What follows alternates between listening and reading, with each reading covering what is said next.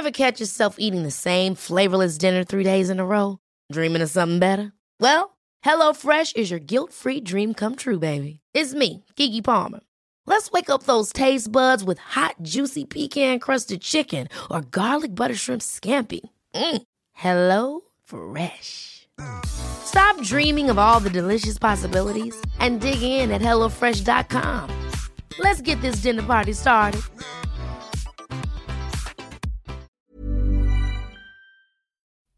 Er ist ein Soul-Superstar, ein Bürgerrechtler, ein Unternehmer.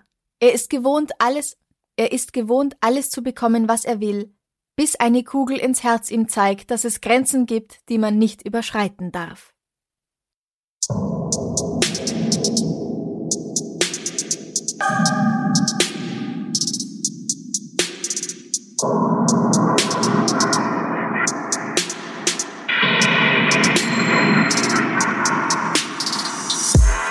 Servus, Christi.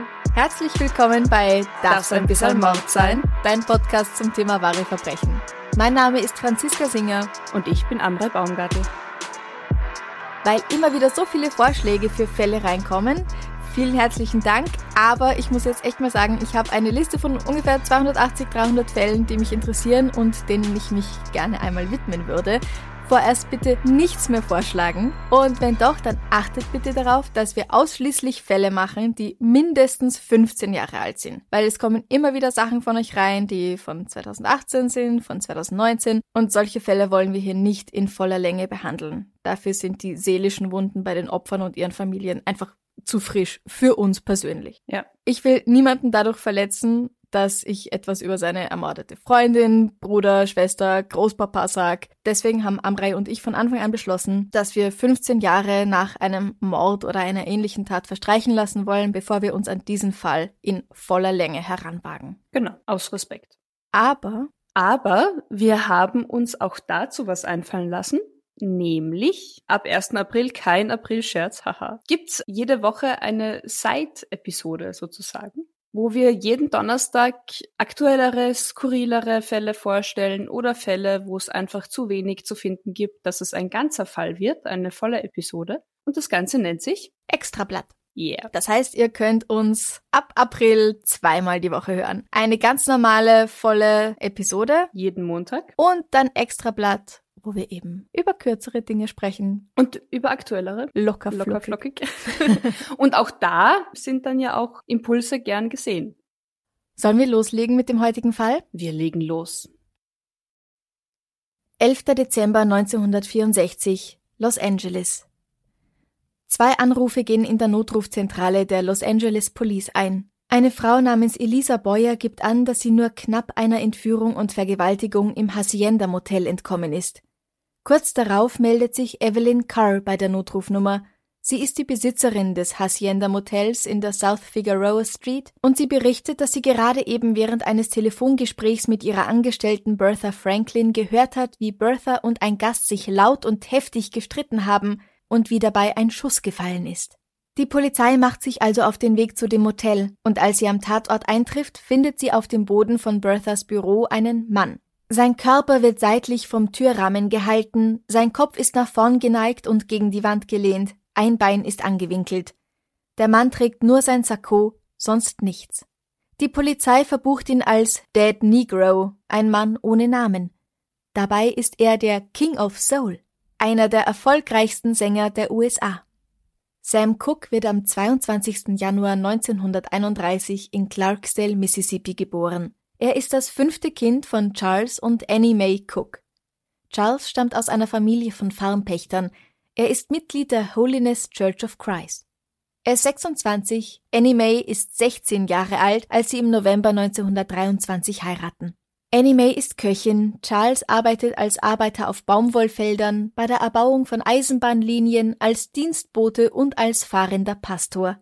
Nichts ist ihm wichtiger als Gott und eine gute Ausbildung seiner Kinder. Wie viele Kinder haben Annie Mae und Charles? Es werden insgesamt acht. Oh, Eins davon ist Annie Mays Cousin Willie, den sie nach dem Tod seiner Mutter, also Annie Mays Tante, in ihre Familie aufnehmen. Dann gibt es noch Mary, Charles Jr., Hattie, Sam und Elsie, der ebenfalls später Musiker werden wird, und die Nachzügler David und Agnes. 1933 zieht die Familie, so wie viele andere Farmpächter auch, aus Mississippi, also dem Süden der USA, in den mittleren Westen. In den Städten im Norden, wie zum Beispiel in Chicago, wo die Cooks hinziehen, gibt es viele Jobs und die Bedingungen dort sind, wenn auch nicht ideal, so doch besser als im besonders rassistischen Süden. Die Familie bezieht eine Wohnung in Bronzeville, einem Stadtteil von Chicago. Das ist keine besonders gute Gegend. Durch die Segregation, die sogenannte Rassentrennung, leben Weiße und Schwarze in den 30ern und lange danach nicht zusammen, sondern meist in verschiedenen Vierteln der Stadt. Dort gibt es dann große Armut, aber mitunter auch eine reiche Kultur, gerade in Chicago, wo viele Jazzclubs entstehen, in denen auch Stars wie Louis Armstrong und Duke Ellington spielen. Familie Cook ist arm, aber sie haben immer etwas zu essen auf dem Tisch. Charles nimmt verschiedene Jobs an, meist hat er zwei oder drei gleichzeitig, bis er schließlich in einer Metallfabrik außerhalb der Stadt eine feste Anstellung findet. Er hört aber nie auf, als Pastor alles zu geben. Hattie, Agnes und Elsie erinnern sich später, wir waren immer in der Kirche, wenn sie offen war. Da gab es keine Diskussion.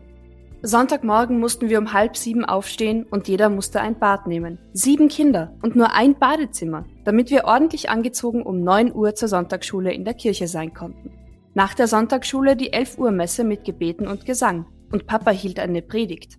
Dann hat uns Mama im Keller der Kirche etwas zu essen heiß gemacht Danach fand die Nachmittagsmesse statt, danach BYUP, ein Gottesdienst für junge Leute, dann noch eine Messe von 8 bis 10 Uhr abends und dann nach Hause.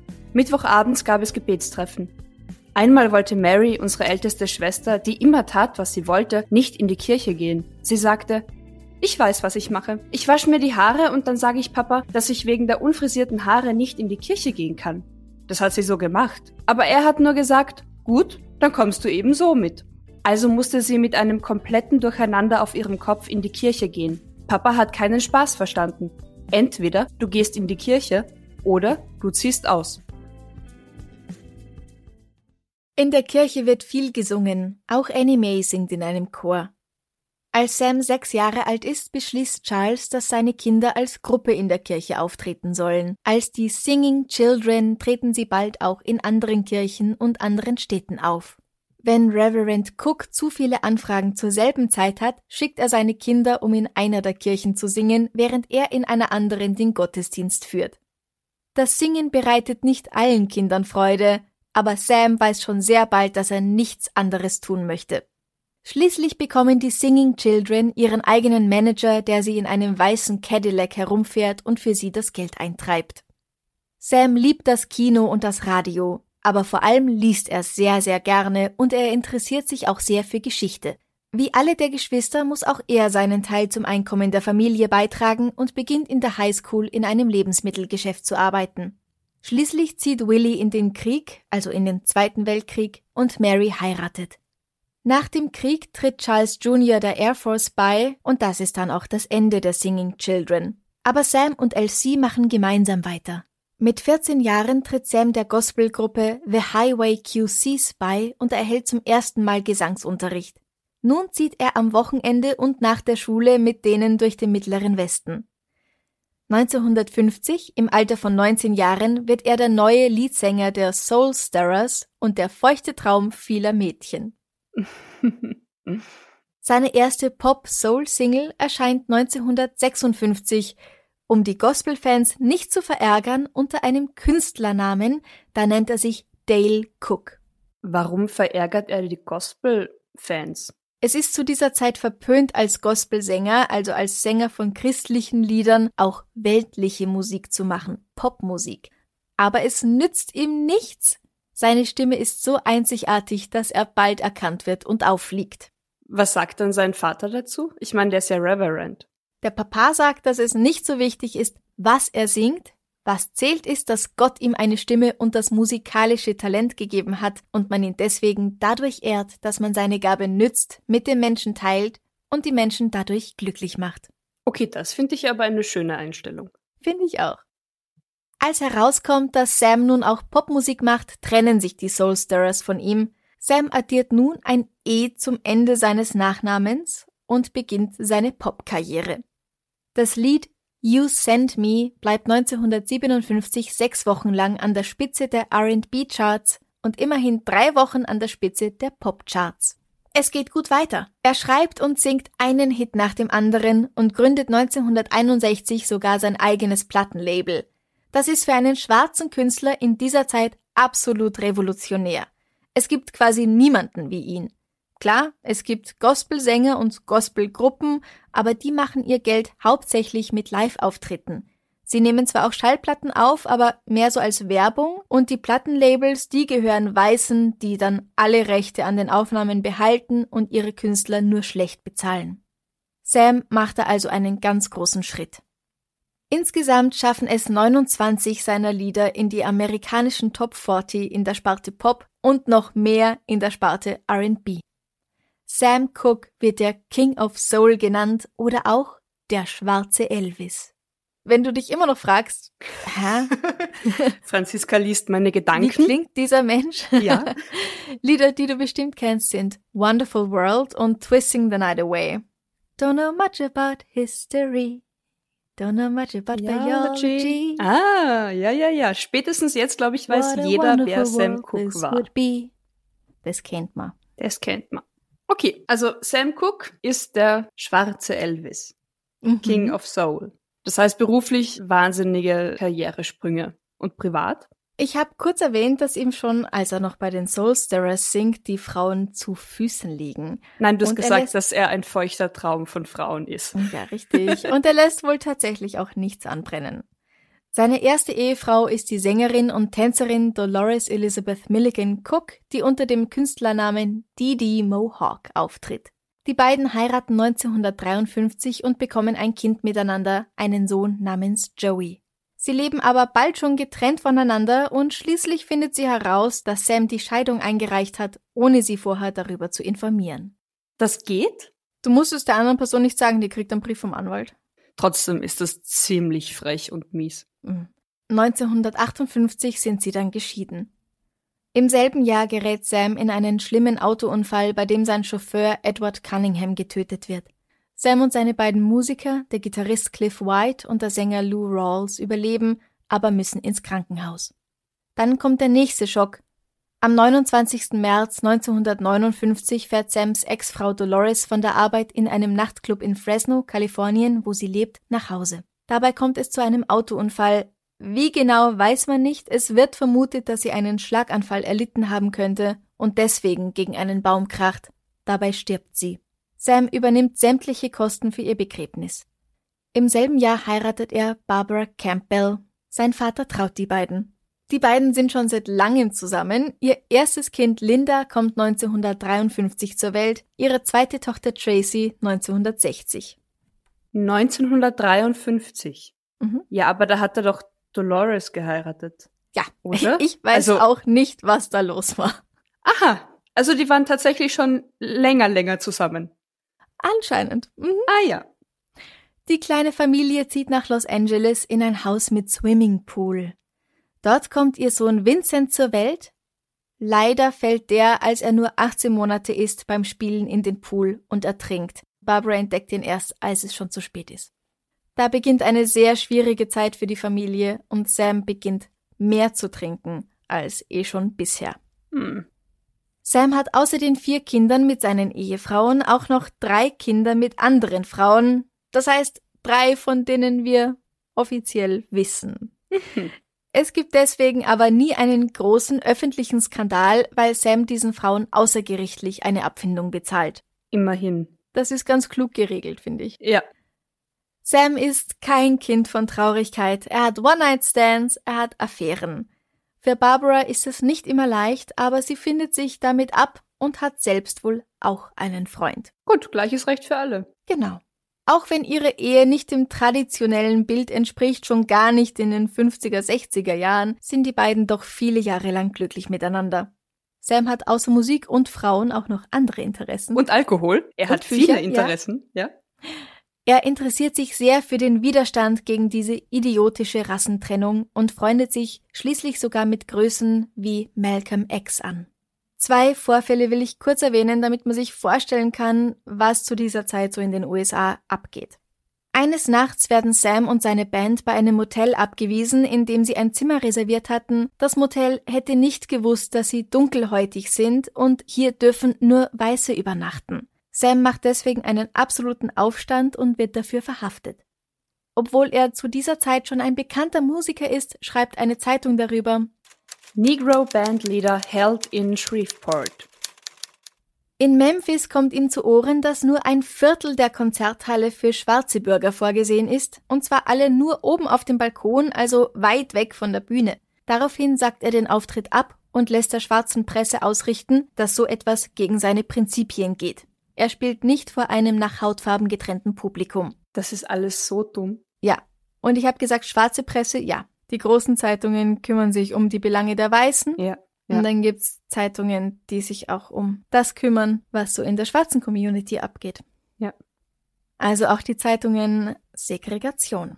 Alles damals. Ganz, ganz furchtbar. Mhm. Ich kenne viele Lieder von Sam Cooke, auch wenn ich ehrlich gesagt nicht wusste, dass sie von ihm sind. Aber ein Lied, das mir nicht bekannt war, ist A Change is Gonna Come. Das ist aber ein sehr, sehr wichtiges Lied. Es erscheint 1964 und wird eine der größten Hymnen der Bürgerrechtsbewegung. Angeblich hat sich Sam durch die berühmte Rede I Have a Dream von Martin Luther King dazu inspirieren lassen und auch von Blowing in the Wind von Bob Dylan.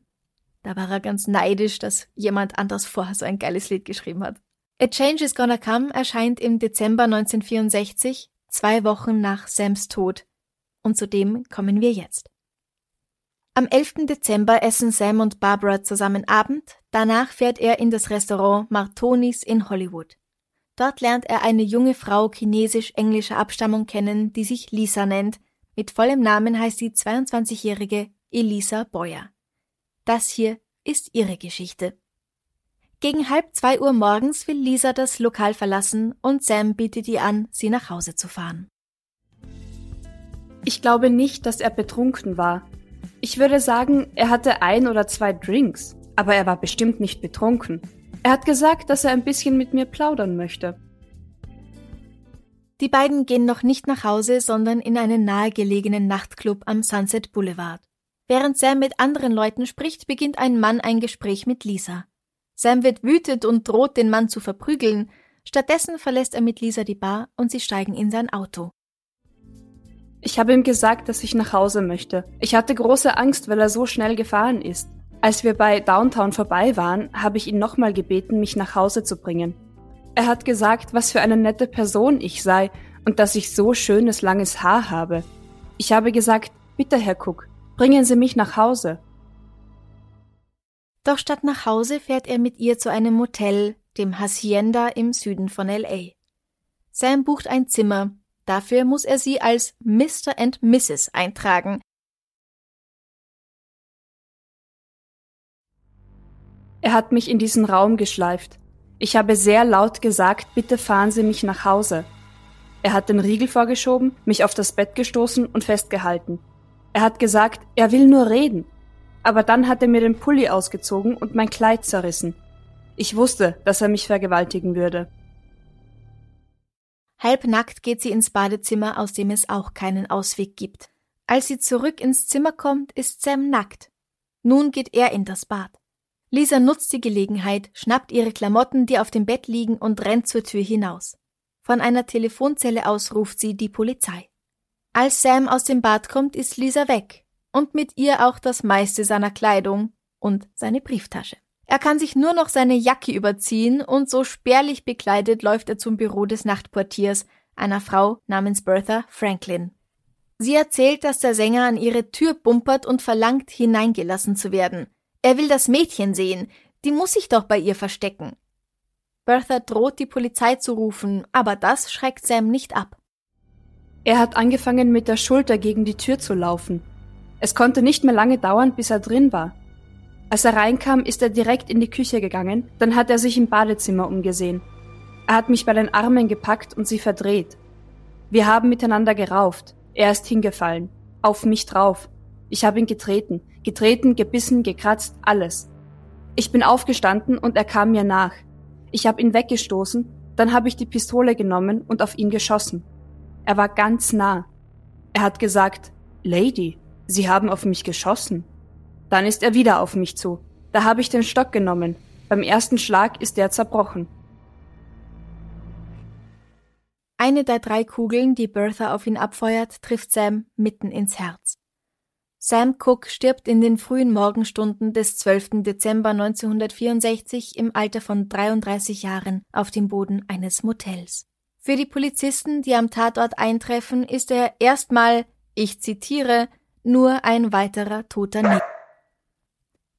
Aber ist das wirklich so passiert, wie Lisa und Bertha sagen? Das können wir nämlich nicht mit Gewissheit sagen. Und auch andere glauben nicht daran, dass ihre Stories wahr sein können. Wirklich? Verschwörungstheorien? Dazu? Ja, so ähnlich. Manche meinen, dass Alan Klein hinter Sams gewaltsamem Tod steckt. Alan Klein ist ein New Yorker Musikanwalt, der ihm einige Jahre vorher geholfen hatte, aus einem Knebelvertrag zu entkommen und dann seine Geschäfte übernommen hatte. Alan Klein wird später berüchtigt für seine Managementmethoden. Seine Klienten, zu denen auch die Beatles und die Rolling Stones gehören, verklagen ihn auf Millionenbeträge. Vielleicht hat Sam von Allens dunklen Machenschaften erfahren und musste deshalb sterben? Oder vielleicht war es auch nur, in Anführungszeichen nur, ein schrecklich missglückter Raub. Alan Klein gibt der Presse folgendes Statement. So wie berichtet, kann Cooks Tod unmöglich geschehen sein. Sam war bekannt dafür, immer große Summen Geld bei sich zu tragen, und ganz offenbar versucht hier jemand, den wahren Grund für diese Tragödie zu verschleiern. Sam war ein glücklich verheirateter Mann mit starkem Glauben. Er war kein brutaler Mann. Und diese Aussagen, warum er getötet wurde, entsprechen überhaupt nicht dem Typ Mensch, der er war. Auch ein Freund von Sam, der beim Chicago Defender arbeitet, meldet sich zu Wort. Eine Tür einzutreten, das klingt einfach nicht nach Sam. Vielleicht hat er sie getroffen, aber er war nie einer, der rauft. Ich denke, dass Sam da fälschlicherweise etwas angehängt wird. Das klingt überhaupt nicht nach ihm. Außer ihm wäre etwas Drastisches zugestoßen. Außerdem sind sich alle seine Bekannten einig, dass Sam nicht der Typ sei, der eine Frau entführt, um sie zu vergewaltigen und dann eine andere Frau körperlich attackiert. Wann darf ich mich aufregen? Bitte. Jetzt. Also gut, wir wissen ja alle nicht, was, was da passiert ist. Aber so Aussagen machen mich so unfassbar wütend. Wenn man sagt, nein, ich kenne den Menschen, nie im Leben tut er sowas, die müssen sich das ausdenken. Also gerade wenn es eben um Gewalt gegen Frauen geht. Ja. Von Männern, die hoch angesehen sind, die ja total sympathisch sind, die können das ja nicht machen. Da muss die Frau lügen. Also ich, ich krieg da so Aggressionen. Wir wissen nicht, niemand war dabei, aber im Zweifelsfall halt doch immer eher dem Opfer glauben, oder? Was, was sagst du? Was meinst du? Ich verrate einfach noch ein paar weitere Infos. Wie sein Anwalt Alan Klein sagt, hat Sam diesem Abend tatsächlich 5000 Dollar in Bar dabei gehabt. In seinem Ferrari werden aber nur 108 Dollar gefunden. Also wo ist das Geld hin? Die beiden Frauen, Bertha und Lisa, behaupten, dass sie einander noch nie zuvor gesehen hätten, also können sie sich ja gar nicht abgesprochen haben und zusammen eine Geschichte erfunden haben, aber wer kann das schon beweisen? Und es gibt auch etwas, das dagegen spricht, da kommen wir aber später dazu. Beide machen einen Lügendetektortest, den sie auch bestehen, aber wir wissen heute, so ein Lügendetektor, so ein Polygraph ist halt ein Blödsinn. Der hat überhaupt gar keine Aussagekraft. Ja. Und noch etwas. Die Sängerin Etta James, die ganz in der Nähe wohnt und gern rund um die Uhr Polizeifunk hört, erzählt, dass sie sofort zum Tatort geeilt ist und gesehen hat, dass Sam noch weitaus übler zugerichtet gewesen sei, als offiziell zugegeben wird. Sie glaubt nicht, dass diese Verletzungen ihm nur von einer kleinen dicken Angestellten Mitte 50 allein zugefügt worden sein können. Sie schreibt in ihrer Autobiografie, dass Sam ganz furchtbar schlimm geschlagen worden sein muss, so dass seine Hände zerquetscht und gebrochen, seine Nase verstümmelt und sein Kopf fast ab war. Wow, okay. Das zeigt dann doch ein sehr anderes Bild von der ganzen Sache. Ja. Zu dem, was du gesagt hast, natürlich. Erstmal dem Opfer glauben, aber hm. Ich glaube, es sind fast zwei verschiedene Paar Schuhe. Ich glaube, mir geht's einfach um diese Aussagen von, ich kann mir das bei diesen Menschen nicht vorstellen. Vielleicht in dem speziellen Fall, vielleicht ist es tatsächlich so. Ja. Mich regen einfach diese Aussagen auf. Vielleicht ist es in dem Fall tatsächlich so. Mhm. Grundsätzlich ärgert es mich einfach, wenn Menschen sagen, nein, dieser Mensch niemals, weil weil? Weil, weil, weil man das nicht wissen kann, vor allem wenn Männer über andere Männer sprechen. Ja, das stimmt. Was ich mir vorstellen kann, ist, dass es tatsächlich ein missglückter Diebstahl war. Ich glaube nämlich, dass, da bin ich ganz von allein drauf gekommen, aber ich habe es dann später auch gelesen.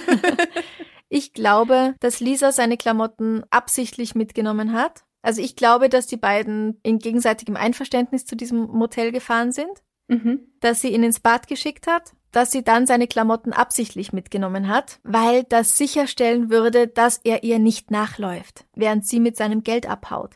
Weil wer macht das schon ohne Hosen mit nacktem Arsch und Penis? Also da haben sicher viele Hemmungen. Das ist angeblich auch wirklich ein allgemein bekannter Trick, den manche Prostituierten anwenden. Was mir da auch noch schleierhaft vorkam am Anfang von der Geschichte, wenn er sie in ein Zimmer zwingt und mhm. sie ins Bad flüchtet, da nicht rauskam. Soweit alles gut, soweit alles logisch, finde ich. Aber wenn ich jemanden festhalten will, dann gehe ich nicht allein ins Bad. Also dann lasse ich die Person, die ich festhalten will, nicht allein im Zimmer. Da könnte es natürlich sein, dass er davon ausgeht, dass er jetzt sie so eingeschüchtert hat, dass sie sowieso da bleibt. Das stimmt. Ja, kann sein. Aber zurück, weil du meintest, dass Prostituierte gern diesen Trick anwenden. Ist, war Lisa denn eine Prostituierte? Einen Monat nach Sams Tod wird sie verhaftet, weil sie einwilligt, mit einem Undercover-Cop für einen gewissen Betrag Sex zu haben. Hm. Das Hacienda Motel kostet pro Nacht drei Dollar und ist ein beliebter Ort für solche Späße. Außerdem hat Bertha Franklin auch mal selbst als Puffmutter gearbeitet. Dass diese beiden sich dadurch kennen könnten und unter einer Decke stecken könnten, ist also nicht allzu weit hergeholt. Und Sam ist durchaus bekannt dafür, dass er auch mal für Sex zahlt. Klar, die Frauen liegen ihm zu Füßen, aber einer seiner Bekannten sagt, wenn da ein nettes Mädchen steht und eine Prostituierte, dann geht er wahrscheinlich an dem netten Mädchen vorbei, zur Prostituierten. Tatsache? Ja. Naja. Gut, weil es Geld hat, ja. Vielleicht kann sie mehr. Er hat das Geld und es ist ein sicherer Deal. Das stimmt. Also selbst wenn er gewusst hat, dass Elisa nicht nur sein nettes Mädel ist, das er in diesem Lokal kennenlernt, dann hätte ihn das nicht davon abgehalten, mit ihr irgendwo hinzufahren. Ja.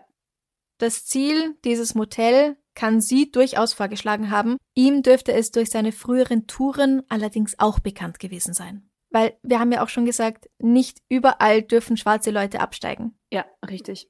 Ich kann mir auch vorstellen, dass wenn Etta James nichts dazu erfunden hat, da noch jemand anders beteiligt war, der Sam verprügelt hat, den Franklin der Polizei verschweigt, um ihn zu schützen. Die Hotelbesitzerin, die während des Angriffs am Telefon gewesen sein will, die lügt ebenfalls, um ihren Ruf bzw. den Ruf des Motels zu schützen. Und ich bin sicher, dass die Polizei bzw. der Leichenbeschauer nicht viel Wert darauf gelegt haben, wie dieser tote Mann aussieht und was tatsächlich passiert ist, wegen seiner Hautfarbe. Das auf jeden Fall. Also ich glaube, davon können wir leider ausgehen. Ich glaube, davon können wir teilweise heutzutage noch ausgehen. Ja, ja. Leider. Mhm. Ob der Teil der Geschichte vom Eintreten der Tür auf ihren Wahrheitsgehalt überprüft worden ist, also ob diese Tür tatsächlich kaputt ist, irgendwie aus den Angeln gehoben, gebrochen, was auch immer, das ist aus den Texten für mich leider nicht hervorgegangen. Mhm. Ich weiß nicht, ob Sie das überhaupt angeschaut haben. Die Tür war offen, da ist ein toter Mensch. Punkt. Kein toter Mensch, so wie Sie das sehen. Ja. Ja. Und es geht so weiter. Elisa Boyle wird vor Gericht nicht einmal ins Kreuzverhör genommen. Sie macht nur ihre Aussage und dann darf sie wieder gehen. Hat man sie jemals durchsucht, ob das Geld bei ihr war, ob sie das Geld gestohlen hat? Nein. Nur ihre Geldbörse hat man angeschaut und darin befindet sich nur ein geringer Betrag, keine Hunderte oder Tausende von Dollar und auch sonst nichts, was auf Sam hinweisen könnte, wie zum Beispiel sein Führerschein oder seine Kreditkarten. Hm. Das alles hat man nirgendwo gefunden. Die kann sie aber natürlich auch am Körper oder irgendwo anders versteckt haben, bevor sie dann zum Lügendetektortest gekommen ist. Ja, in der Schublade, in der Tasche. Das ist ja absurd zu sagen. Naja, ihre Brieftasche, da waren nur drei Dollar, also hatte sie sein Geld nicht. Come ja. on. Und wenn die beiden zusammengearbeitet haben, dann hat sie es vielleicht Bertha gegeben. Richtig. Oder unter der Matratze versteckt oder in der Kaffeedose. Oder der eventuellen dritten Person. Auch möglich. Das weiß man. Mhm. Die Geschworenen beim Gerichtsprozess beraten sich für 15 Minuten, dann kommt ihr Beschluss. Sam Cooks Tod war Notwehr, gerechtfertigter Mord, wie es so schön heißt. Darf ich dich da, weil es mich interessiert, was fragen? Ja. Weißt du, welche Hautfarbe die Geschworenen hatten? Das weiß ich nicht. Weil das fände ich spannend, weil wir hatten das ja auch bei Selina Mhm. im Mordprozess, wo es dann hieß, in einer anderen Stadt oder weiter weg, damit die Popularität und da irgendwie die eigene menschliche, persönliche Meinung nicht so im Vordergrund ist. Mhm. Mich würde tatsächlich interessieren, wobei Geschworene, durften damals schwarze Geschworene sein? Oh, das ist auch eine gute Frage. Das weiß ich nicht. Ich fände es einfach spannend, wer denn welche Hautfarbe über welche Hautfarbe abstimmt. Das ist nirgends gestanden. Hm. Ja, okay. Sicher ist aber, dass niemand die Version der Polizei in Frage stellt. Dieser Fall ist ein klassischer Open and Shut Case, also ein Fall, der so offensichtlich ist, dass man ihn nur kurz bearbeitet und ihn dann gleich wieder schließt. Sam bekommt zwei Beerdigungen. Die erste findet bei seiner Familie in Chicago statt. Das ist eine regelrechte Schneewittchenbeerdigung. Sam wird in einen 5000 Dollar teuren Sarg mit Verzierungen aus Bronze gelegt, der innen mit beigem Stoff ausgeschlagen ist und einen Glasdeckel hat. Über 60.000 Personen nehmen an dieser Feier teil. Eine andere Quelle spricht von 200.000 Menschen. Die Straßen im Umkreis von einer halben Meile sind gesperrt, 30 Polizeiautos und 50 Streifenpolizisten sollen für Ordnung sorgen, aber das reicht nicht, es müssen noch mehr angefordert werden. Wobei ich mich auch wieder frage, müssen noch mehr angefordert werden, weil sich da so viele Schwarze versammeln? Ah, Hm. Ja, ja. Einen Tag später, am 19. Dezember 1964, erhält Sam in der Mount Sinai Baptist Church in Los Angeles einen zweiten Gottesdienst. Auch Stars wie James Brown und Ray Charles nehmen teil. Ray Charles singt hier The Angels Keep Watching Over Me. Schließlich wird Sam Cooke auf dem Forest Lawn Memorial Park Cemetery in Glendale bestattet. Bald darauf erscheint Sams letztes Album sowie zwei Singles. Alles werden Hits. Und eine der Singles, A Change is Gonna Come, wird zu einem der Protestsongs der Bürgerrechtsbewegung, also der Bewegung gegen die Rassentrennung und für die Durchsetzung der Bürgerrechte und damit der Gleichstellung der afroamerikanischen Bevölkerung. das finde ich ja schön, dass er dann posthum tatsächlich auch für die politische Bewegung noch wahnsinnig viel beigetragen hat. Also sein Lied zumindest. Ja. Nach dem Ende des Prozesses verklagt Bertha Franklin die Familie des Toten auf 200.000 Dollar Entschädigung für die psychischen und physischen Schäden, die sie durch Sams Angriff erhalten hätte. Sams Frau Barbara reicht eine Gegenklage über 7.000 Dollar ein, um die Begräbniskosten von Bertha erstattet zu bekommen. 1967 gewinnt Bertha den Prozess und erhält 30.000 Dollar. Also es sind keine 200.000 Dollar, aber es ist eine Menge Geld. Ich weiß ja nicht, ob das normal ist, sowas zu machen. Ich erschieß wen und verklag die Familie? Naja, es kommt tatsächlich drauf an, wessen Geschichte halt stimmt, weil wenn vor dem Erschießen tatsächlich ein Übergriff stattgefunden hat, dann verstehe ich den Gedanken zu sagen, die Familie muss haften. Keine Ahnung, ob das normal ist. Ähm, Schmerzensgeld, Schadensersatz. Ja. Du hast schon recht, wenn es wirklich passiert ist. Aber in meinem Kopf ist da irgendwas faul an dieser Sache. Mhm, mhm. Ja, ganz, ganz rund ist keine Geschichte so wirklich. Elisa Boyer wird übrigens 1979 zu einer Haftstrafe von 25 Jahren verurteilt, weil sie ihren Freund umgebracht hat. Das führt zu neuen Spekulationen, ob sie nicht doch an Sams Tod die Schuld tragen könnte. Ja, die Spekulationen kann ich nachvollziehen. Mhm. Du fragst dich bestimmt, wie es mit Sams Familie weitergeht und ich habe Natürlich. da ein paar Schmankerl für dich.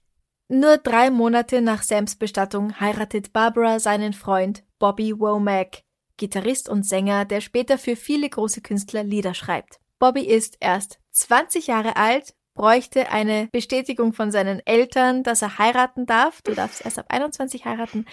Die bekommt er nicht, darum warten sie noch ein paar Wochen, bis er dann 21 ist und dann heiraten sie. Bobby behauptet später, dass er Barbara nur geheiratet habe, weil sie ihm so leid tat und er nicht wollte, dass sie sich etwas antut. Alle Freunde und Bekannten der beiden finden es seltsam, dass er Sams Klamotten anzieht. Fände ich auch seltsam. Ich auch. Barbara und Bobby lassen sich 1970 wieder scheiden, weil sie herausfindet, dass er mit ihrer minderjährigen Tochter Linda Sex hat. Sie schießt deswegen sogar auf ihn, der Schuss streift ihn nur. 1977 heiratet ihre Tochter Linda dann Bobbys Sohn Cecil und die beiden machen als Duo Womack and Womack Musik. Sam Cooke wird 1986 posthum in die Rock'n'Roll Hall of Fame aufgenommen. 1999 erhält er den Grammy für sein Lebenswerk und vom Magazin Rolling Stone wird er mehrmals unter die Top-Künstler aller Zeiten gewählt.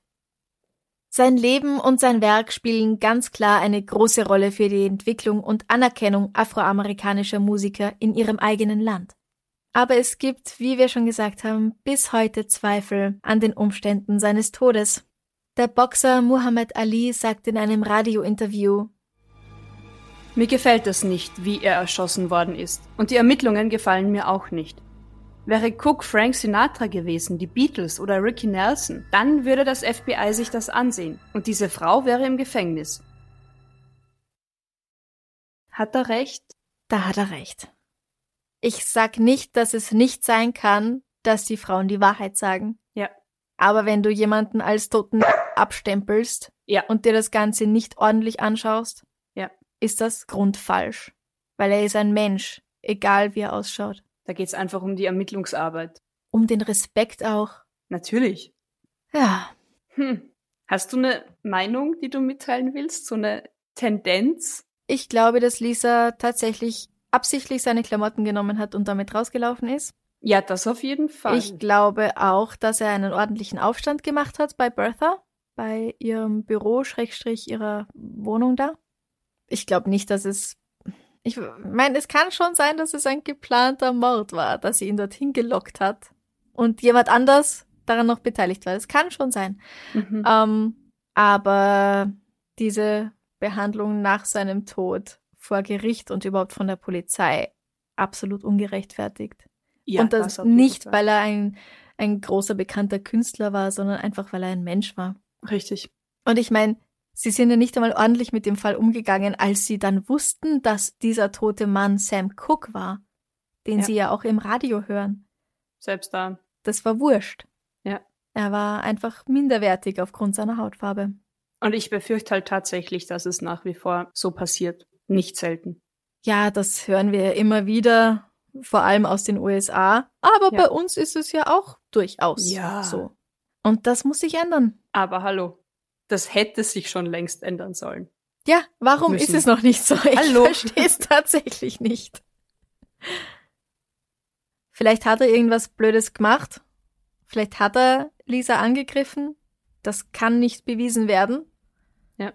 Aber man kann jemanden auch durch einen Schuss in den Fuß außer Gefecht setzen. Da würde ich ihr sogar noch irgendwie das zugestehen, dass man sagt, man, man schießt, man wehrt sich, man schlägt einfach irgendwie um sich.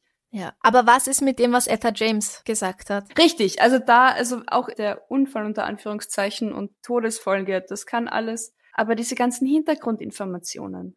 Also eben wie mit, dass sie später verhaftet wird, weil sie ihren Ex-Freund ermordet hat. Diese, es, ja, es gibt es schon, sind halt 15 Jahre vergangen seither. In 15 Jahren kannst du halt dich so sehr verändern, dass du dann 1979 jemanden erschießt und 1964 hättest du das niemals getan. Das ist natürlich möglich. ja, 15 Jahre sind eine lange Zeit. ja, ja. Ich glaube nicht, ich, und wenn ich das sage, dann heißt das was, weil ich, ich tue mir sehr schwer, gerade wenn Männer so einem Verbrechen bezichtigt werden, dann zu sagen, ich glaube nicht, dass das tatsächlich so passiert ist. Mhm. Aber selbst ich habe irgendwie das Gefühl, dass da mehr dahinter steckt, als nur die Wahrheit von Lisas und Berthas Geschichte. Ja. Das ist mein Statement dazu. Und wie du sagst, unterm Strich eine wahnsinnige Sauerei, wie respektlos da mit Menschen umgegangen wird. Einen Podcast zu produzieren kostet sehr viel Zeit, Energie und auch Geld. Darum würden wir uns sehr über deine Unterstützung freuen. Geh auf steadyhq.com slash darf sein bisschen Mord sein und werde unser Komplize. Das geht schon ab 2,50 Euro im Monat. Oder schick uns ein Trinkgeld über co-fi.com slash darf sein bisschen Mord sein. In unserem Shop auf Spreadshirt findest du T-Shirts, Tassen und Pullover, unter anderem mit dem Aufdruck Suchst du Logik? Alle Links findest du natürlich auch auf unserer Homepage www.darfseinbissalmordsein.com. Franziska, Amrei. was Leichtes, was Schönes zum Abschluss. Mhm. Was ist dein absolutes Lieblingstier? Mein absolutes Lieblingstier ist der Vielfraß. Auf Latein Gulo Gulo. Dieses Tier gibt's wirklich. Es ist kein Fabelwesen. Es ist aus der Familie der Marder. So ein, ein hundegroßer Marder im Prinzip. Und der Vielfraß ist sehr cool. Der wohnt nur dort, wo es wirklich kalt ist. Also so Sibirien, Alaska, Kanada. Ist eben, ja, ich weiß nicht, ich sage mal so groß wie ein Golden Retriever oder sowas. Und schafft es, einen Bären zu töten, der um ein Vielfaches größer ist, indem er ihm auf den Rücken springt, sich festkrallt, nicht wieder runtergeht und ihn so lang beißt, bis der Bär irgendwann erschöpft umkippt. Oder ausblutet. Ich, ich, ich äh, suche weiter. also bei Oh Vielfraß dachte ich noch, ach Gott, wie süß. Bei der Essensbeschaffungsmethode war ich so, wow, okay. Nein, das ist, wenn er sich wehren muss. Drastisch. Gegen einen Bären. Ah, okay, also er, er Ja, ja. frisst nicht nur Bären sozusagen. Oh nein, nein, nein, nein, nein, nein, nein. Und die Tiere heißen, das wird jetzt schon wieder viel zu lang, die Tiere heißen Vielfraß, weil man früher geglaubt hat, dass sie so viel fressen, wie sie können und sich dann zwischen zwei Bäumen, die ganz nah beieinander stehen, durchquetschen, damit das alles hinten wieder rauskommt. ja, also so viel zum Vielfraß. Und du, was ist dein Lieblingstier? Also ich kann nicht mit so tollen Fun Facts und Hintergrundinfos mithalten. es wirkt so, als ob ich mich vorbereitet hätte, habe ich aber nicht, ja. ich schwöre. Ich, ich, ich stinke gerade sehr ab mit meinem absoluten Lieblingstier. Ein All-Time-Favorite bleibt einfach der Pinguin. Es hilft nichts. Ah, ja. Sie sind einfach klar. großartig. Jedes Mal, wenn ich nicht gut drauf bin, dann schaue ich mir an, wie ein Pinguin watschelt. Das macht einfach immer Sinn. Und sie haben halt so süße Eigenheiten wie, äh, ich glaube, sie verneigen sich voreinander, bevor sie sich paaren. Oh, oh, okay. Also sehr höflich. Ähm, sie teilen sich die Brutzeit, Männlein und Weiblein. Mhm. Und sie ist das bei allen Pinguinarten so? Weil es gibt ja sehr viele verschiedene Pinguine. Andere kriegt große Augen. und schnauft ins Mikrofon. Ich habe keine Ahnung. okay. Ähm, wahrscheinlich nicht. Auch die Scheidungsrate steigt tatsächlich bei Pinguinen. Angeblich waren sie früher viel treuer zueinander, als sie es jetzt sind. Ah, ja, mit Pinguin-Tinder. Es ändert sich alles. Ja, eben alles, die Welt, die ändert sich einfach. Okay, aber dein, deine Lieblingspinguinart, nur ganz kurz noch. Mein Lieblingspinguin, wenn ich eine Art wählen müsste, wäre, glaube ich, der Magellan-Pinguin, weil der ist nicht ganz so groß. Und dann wackelt der ganze Pinguin noch mehr, wenn er geht. Und die, die man so allgemein kennt, das sind die Königskaiserpinguine. Aber grundsätzlich sind einfach alle Pinguine toll. Und sie haben zwei, jetzt wird schon wieder viel zu lang, entschuldige. Sie haben zwei Blutkreisläufe. Deswegen haben sie nie kalte Füße, also sie spüren ihre kalten Füße nie, weil der eine Blutkreislauf tatsächlich am Fußknöchel endet. Und dann gibt's noch ein System, das fängt dann über den Knöcheln an. Na bitte. Ja. Was sind denn eure absoluten Lieblingstiere? Ich stelle die Frage wie immer am Freitag auf Facebook und Instagram. Und jetzt wollen wir uns noch bedanken bei unseren neuesten Komplizen. Und innen. Männer sind mit gemeint. Vielen herzlichen Dank, Thea M., Sandra B., Sonja A., Nadia S., Jana V., Katrin O., Caro S. Sarah Ann A., Sarah Ann, Sie ist auf jeden Fall ein Boss Babe. Vielen herzlichen Dank. Stefan C. Und Celine Z. Willkommen und schön, dass ihr da seid. Wir freuen uns sehr über eure Unterstützung. Und damit hören wir auch schon auf für heute, würde ich sagen. Ja, danke fürs Dabeisein. Gesund bleiben. Bussi, Baba. Baba.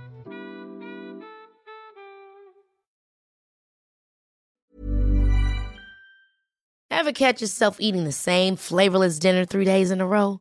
Dreaming of something better? Well, HelloFresh is your guilt free dream come true, baby. It's me, Kiki Palmer. Let's wake up those taste buds with hot, juicy pecan crusted chicken or garlic butter shrimp scampi. Mm. Hello Fresh. Stop dreaming of all the delicious possibilities and dig in at HelloFresh.com. Let's get this dinner party started.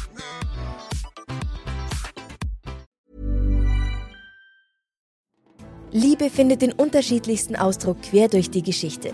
Doch ist es wirklich immer Liebe? Lasst uns über Sex sprechen, von skandalösen Stories aus der Antike über die Geschichte von Fetischen bis hin zu den unanständigen Geheimnissen berühmter Personen. Bei Liebesgeschichte gehen wir der Entwicklung der menschlichen Sexualität auf den Grund. Unterhaltsam, lehrreich und im besten Sinne des Wortes tabulos stellt Franziska Singer, das bin ich, jede Woche die Frage, wer, wann, mit wem und wie. Wer Liebesgeschichte überall, wo es Podcasts gibt.